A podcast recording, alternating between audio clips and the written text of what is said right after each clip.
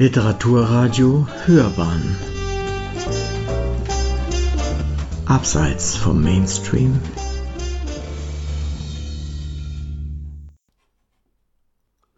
Literaturkritik.de In zwei Formen gleichzeitig leben. Zu Wilhelm Genazinos Heidelberger Poetikvorlesungen Die Angst vor der Penetranz des Wirklichen eine Rezension von Günther Helmes.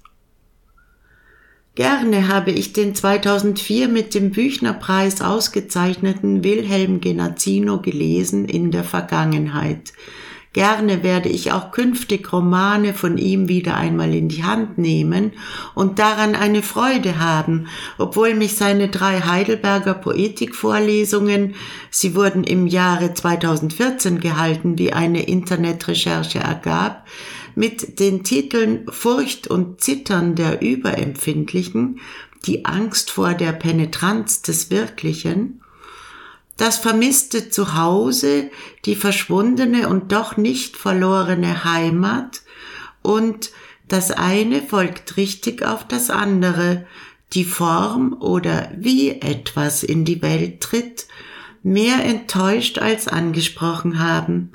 Doch bevor ich auf diese Enttäuschung und deren Gründe und selbstverständlich auch auf meinen Lektüregewinn zu sprechen komme, zunächst einige Hinweise auf die Publikation als solche und deren Kontext.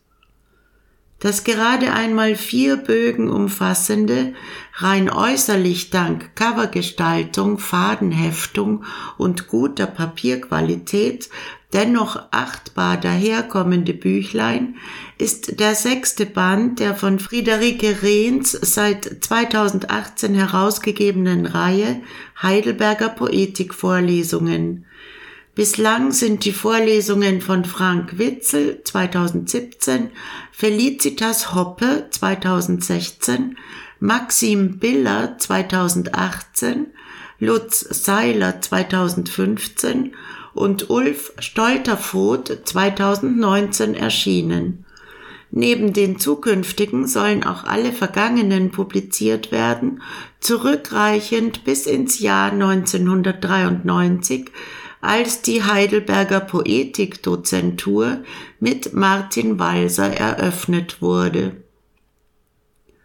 Vorangestellt ist im Genazzino-Bändchen ein knappes Reihenvorwort der Herausgeberin – das dürfte seinem Inhalt nach zu einem Großteil auch allen anderen bisher erschienenen Vorlesungen vorangestellt sein.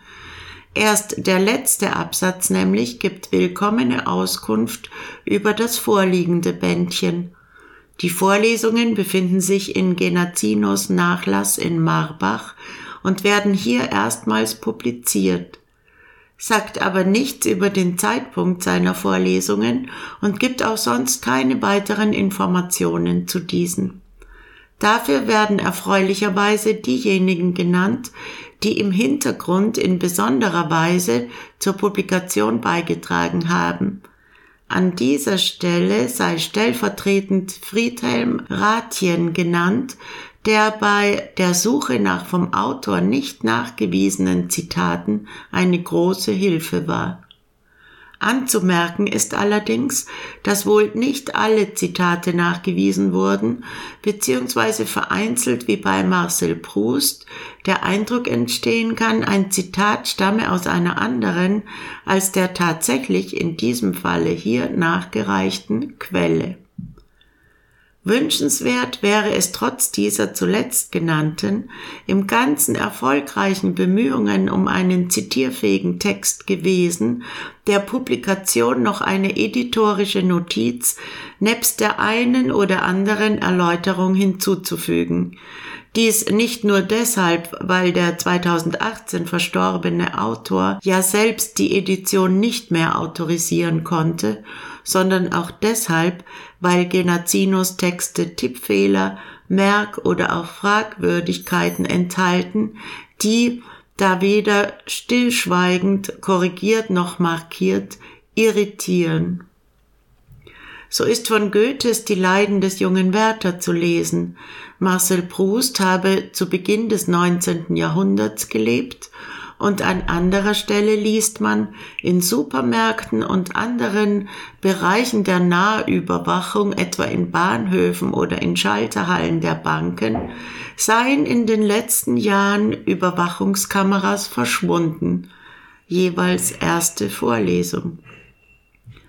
Ob Genazzino einen zwar feinsinnig genauen, doch im Rahmen einer Vorlesung, der zweiten, eher unglücklichen Satz wie ich erkannte einen Flachbau, der mir bekannt vorkam, so stehen gelassen hätte?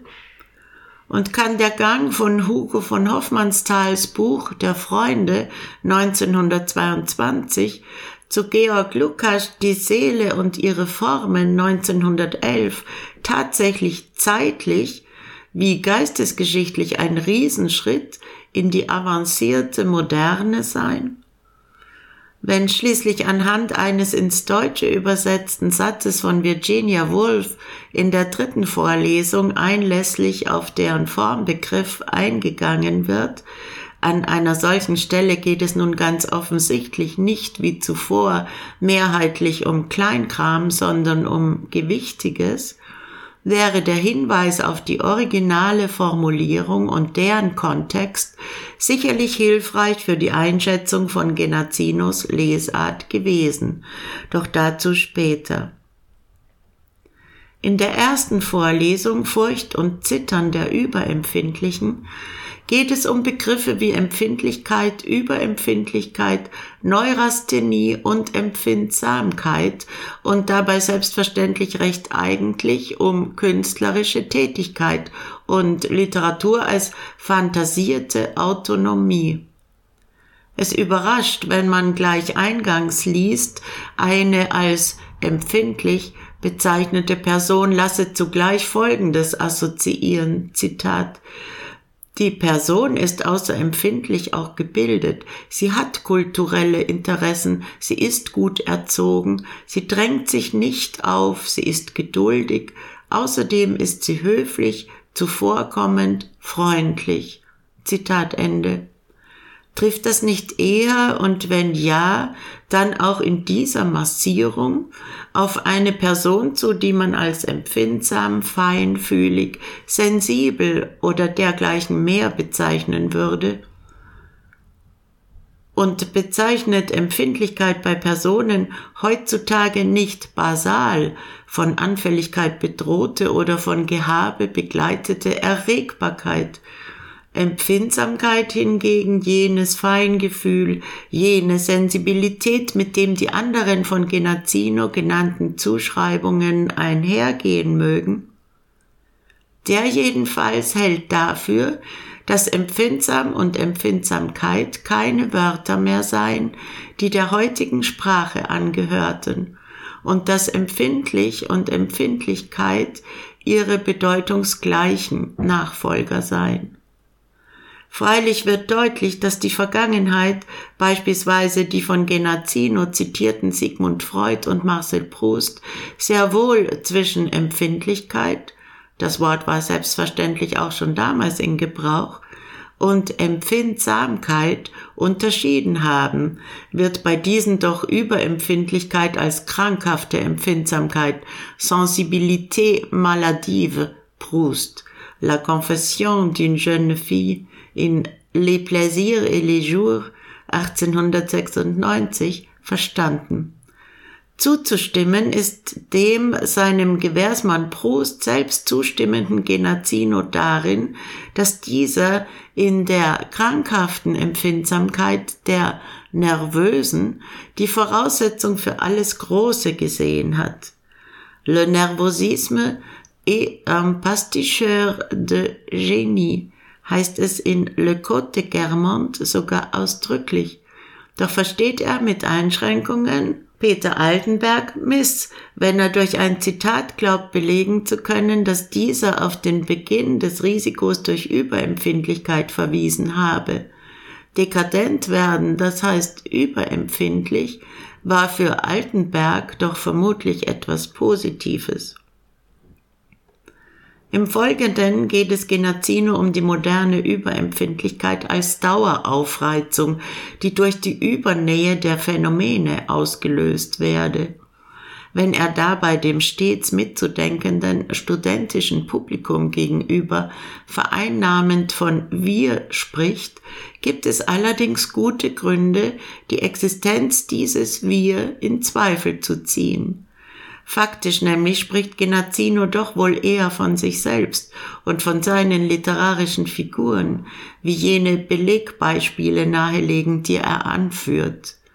Die dürften erdrückend mehrheitlich nicht zu jener Beeinträchtigung führen, an der er selbst und seine Figuren leiden, zumal Fluchtorte rar sind und eigens aufgefunden werden müssen. Um Überempfindlichkeit literarisch zu illustrieren, kommt Genazzino im Anschluss auf deren Standardwerk zu sprechen, auf Virginia Woolfs Mrs. Dalloway. Es verwundert gewiss nicht, dass er zu diesem Jahrhunderttext Bedenkenswertes und Zutreffendes zu sagen hat. Dennoch entsteht nicht der Eindruck, dass ein komplizierter Merksatz wie der nachfolgende schlüssig entwickelt worden sei, zumal für die Zuhörerschaft. Zitat nur eine intakt bleibende Überempfindlichkeit kann zu einer Wahrnehmung finden, die sich in der Reflexion nicht selbst wieder auflöst und gerade dadurch zu einem stabilen psychischen Fundament wird. Zitat Ende. Genazzino wechselt dann wieder zu einer ganzen Reihe von Alltagsbeobachtungen, die Dimensionen von Überempfindlichkeit und deren Zitat kaum verallgemeinerbaren Entwicklung ausloten sollen und die seines Erachtens zum nicht geringen Teil sogar von einem regelrechten, den Menschen kategorisch vom Tier unterscheidenden Kult der Überempfindlichkeit zeugen. Zitat Ende. Dabei ist sein letzter Punkt die Fremdscham, die der überempfindliche Mensch für Intimentdeckungen fühle. Als Paradebeispiel dafür führt er Kafka und dessen Probleme mit dem Gebiss aus Goldzähnen seiner zweimaligen Verlobten Felice Bauer an, die er deren Freundin Grete Bloch in einem delikaten Brief darlegte. Kafka habe seine Überempfindlichkeit, seine eigene innere Unheimlichkeit zum Gegenstand seines Werkes gemacht, sie im Privatleben hingegen als vorausschauende Nützlichkeit getarnt. Beobachtungen zur ersten Vorlesung haben, sofern sie denn zutreffen, auch für die zweite, das vermisste Zuhause, Gültigkeit. Auch hier irritieren steile Thesen, ein argumentativer Aufbau, den man in diesem Falle stellenweise sogar als unkonzentriert bezeichnen könnte, und befremdende Wortverwendungen, wie insbesondere die auf Synonymie hinauslaufende Engführung von Zuhause und Heimat nicht nur im Titel, sondern auch im Argumentationsverlauf. Wer würde dem ersten Satz dieser Vorlesung, Zitat, es gibt keine Heimatliteratur, jedenfalls keine ernstzunehmende, aber es gibt bedeutende Romane, die nebenbei und nachträglich auch Heimatromane geworden sind, obgleich auch sie nicht als solche geschrieben wurden. Zitat Ende, unumwunden zustimmen. Mir scheint, selbst bei der an sich schon fragwürdigen Engführung auf den Roman ergeben sich erhebliche Zweifel schon dann, wenn man sich beispielsweise bloß auf AutorInnen im Umfeld der Weimarer Republik wie Lena Christ, Marie-Louise Fleißer, Leonhard Frank oder Oskar Maria Graf und deren freilich kritische Auseinandersetzung mit der Heimat besinnt. Genazzino kommt dann in Annäherung an sein Thema Heimat zunächst auf die von ihm diagnostizierte Hassliebe von James Joyce zu Dublin zu sprechen, gibt aber für den Liebesanteil kein einziges Beispiel, wenn man den nicht darin sehen will, dass sich Joyce Genazzino zitiert ausgiebig ein ums andere Mal sarkastisch drastischer, verächtlicher Weise über Dublin und Irland geäußert hat.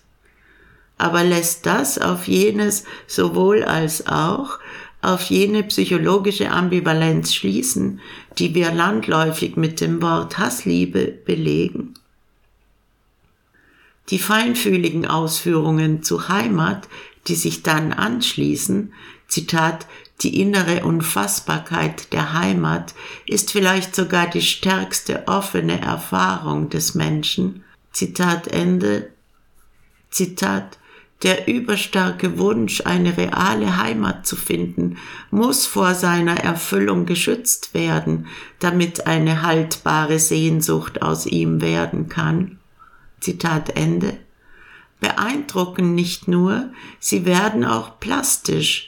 Dies vor allem, indem Genazzino mit wenigen Sätzen die Essenz von Eduard Mörikes Heimatgedicht Gesang Weilers herausarbeitet gut vorstellen können, hätte man sich in diesem Zusammenhang sicherlich noch ein paar Worte zu einem der großen Philosophen der Heimat, zu Ernst Bloch und dessen auf kollektives Erwirken hinauslaufende Konzipierung. Wenn man dann im Fortgang gewiss noch auf weitere anstoßende und oder anstößige Thesen zum Thema Heimat stößt, mit Heimatverlust und neuem Zuhause, gehe das Zitat Phänomen der durchscheinenden Bilder, Zitat Ende, einher. Heimatempfinden sei, Zitat, oft mit heimlicher Scham besetzt, die mitgeschützt werden muss. Zitat Ende. Zitat, die Bedürftigkeit der Vororte ähnele der Bedürftigkeit ihrer Bewohner. Zitat Ende kann dies doch nicht über eine gewisse Verwunderung darüber hinwegtäuschen, dass Genazzino argumentativ springt und folglich in Benennungsnot gerät. Diese vermutlich aus konzeptioneller Unschärfe resultierende Not kann daran abgelesen werden, dass er bei dem von ihm für ein und dasselbe verwendeten Ausdruck erste Heimat das Wort erste einmal in doppelte und einmal in einfache Anführungszeichen setzt. Doppelte Anführungszeichen dann, wenn Heimat und Wohnort identisch sind. Und die, Zitat, lebensgeschichtliche Bindung, Zitat Ende, an diesen alltäglich gelebt werden kann. Einfache Anführungsstriche hingegen dann, wenn man sich andernorts angesiedelt hat oder ansiedeln musste. Und von da aus, sei es auch nach Jahrzehnten, auf den vergangenen Wohnort zurückblickt. Es fragt sich aber meines Erachtens, ob der Mensch überhaupt zwei Heimaten zugleich haben, zugleich empfinden kann oder ob in Fällen wie dem beschriebenen nicht ein auch mit intensiver, doch unterschiedener lebensgeschichtlicher Bindung verbundener Begriff wie Zuhause in Anschlag zu bringen wäre. Auffällig ist, dass Genazzino, ich übergehe banal Stereotype, in Teilen sogar peinliche Ausführungen zum Heimatkonflikt des Berufspendlers, Heimat im Wesentlichen als etwas begreift, das man sich als Erwachsener schafft, weniger als etwas, das einem als Kind zugefallen ist. Herkunft und deren Kontingenz scheinen für ihn selbst keine große Rolle zu spielen, auch wenn er zum Schluss auf den lebenslangen Urkölner Heinrich Böll zu sprechen kommt und an dessen Zitat, zur Heimat mutierten Fixierung an eine Stadt, Zitat Ende, demonstriert, dass Heimat, Zitat, für einen Autor ein Produktionsmittel ist, Zitat Ende. Böll, der darum gewusst habe, habe freilich nicht, Zitat, erwähnt, dass der Verlust von Heimat die Einbuße der Produktivität bedeuten kann. Zitat Ende. Die dritte und letzte Vorlesung, das eine folgt richtig auf das andere, handelt von Form in der Kunst und im Leben. Georg Simmel wird herangezogen, wenn es um die unabweisbar notwendige Form bei Lebensvollzügen gleich welcher Art, den damit verbundenen Widerstreit mit der ewigen wogenden Dynamik des Lebens selbst und der daraus resultierenden Tragödie mit der Kultur geht. Die Literatur betreffend werden hingegen diverse Dichter und Denker befragt. Hugo von Hoffmannsthal mit Risiko und erheblicher Lebensangst verbundenes Diktum, Zitat, die Gegenwart oktroyiert Formen, diesen Bannkreis zu überschreiten und andere Formen zu gewinnen, ist das Schöpferische. Zitat Ende. Des frühen Georg Lukas Dafürhalten, Zitat, der Dichter, der poetische Mensch ist dadurch ausgezeichnet, dass es ihm gelingt, aus der Welterfahrung eine Kunsterfahrung zu machen, die ihm dann als Welterfahrung gilt. Zitat Ende oder Theodor W. Adornos Postulat, Zitat, so wenig allerdings wie Kunst durch irgendein anderes Moment zu definieren wäre, ist sie mit Form einfach identisch. Zitat Ende. Sowie Dieter Henrichs tiefe Einsicht, Zitat, die Vergegenwärtigung des Lebensganges, die nicht nur über ihn oder zu ihm spricht, sondern die es in der Betrachtung zugleich seiner selbst inne werden lässt, ist überhaupt nur als Kunst möglich. Zitat Ende. Der Ausdruck ist überhaupt wird irrtümlich als Formulierung Genazinos wiedergegeben. Das sind Sätze, an denen sich Wilhelm Genazinos Schreiben und Denken ganz offensichtlich ausrichtet. Letzteres geht in dieser Vorlesung von Virginia Woolfs verblüffend einfachem Satz, Zitat, Form ist also das Gefühl, dass das eine richtig auf das andere folgt. Zitat Ende, Tagebucheintragung vom 16. August 1933 aus. Schaut man sich die Originalformulierung und deren Kontext an, Zitat, Form, then, is the sense that one thing follows another rightly. Zitat Ende. Es geht um Ivan Turgenjevs poetisches Verfahren, wird rasch deutlich, dass Genazinos Ausdeutung in die Irre geht. Wulf spricht nicht von platten, wankelmütigen und nur schwer zu durchschauenden Gefühlen als ungefährer Instanz, sondern von Einsicht, bestimmtem Eindruck, Bewusstsein und dergleichen. Auch müssen wir nicht der irrtumsanfälligen Instanz Instinkt vertrauen, wenn es um richtig geht, sondern unserer Erfahrung, unserer Menschenkenntnis und unserem Weltwissen, denn Thing referenziert hier nicht auf Dinge im landläufigen Sinne oder äußere Geschehensabläufe, sondern auf das Gefühlsleben und die Abfolge seiner Momente. Schließlich heißt es in der dritten Vorlesung, Zitat, man muss unterscheiden, ob man das Formproblem praktisch oder theoretisch angehen möchte es liegt auf der Hand, dass ich mich vor allem für die praktische Seite interessiere. Zitat Ende.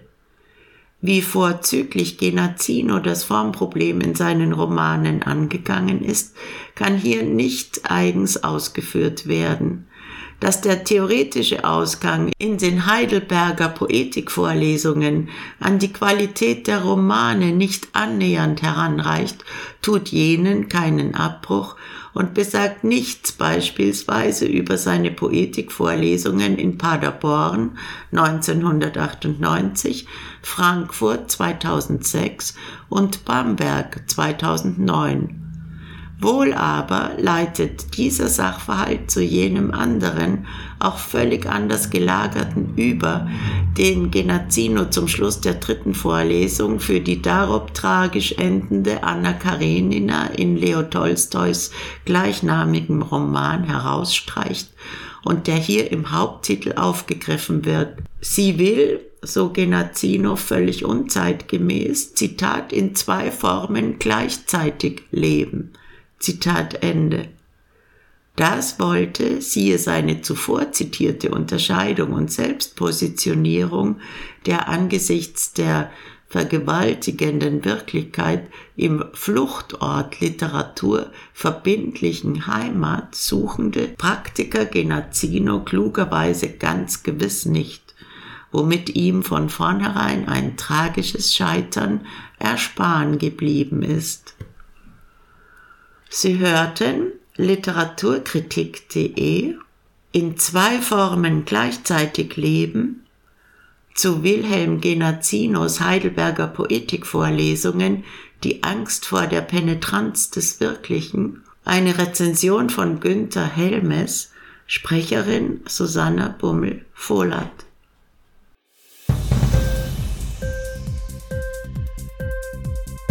Hat dir die Sendung gefallen? Literatur pur, ja, das sind wir. Natürlich auch als Podcast. Hier kannst du unsere Podcasts hören. Anchor, Spotify, Apple Podcasts, iTunes, Google Podcasts, Radio.de und viele andere mehr.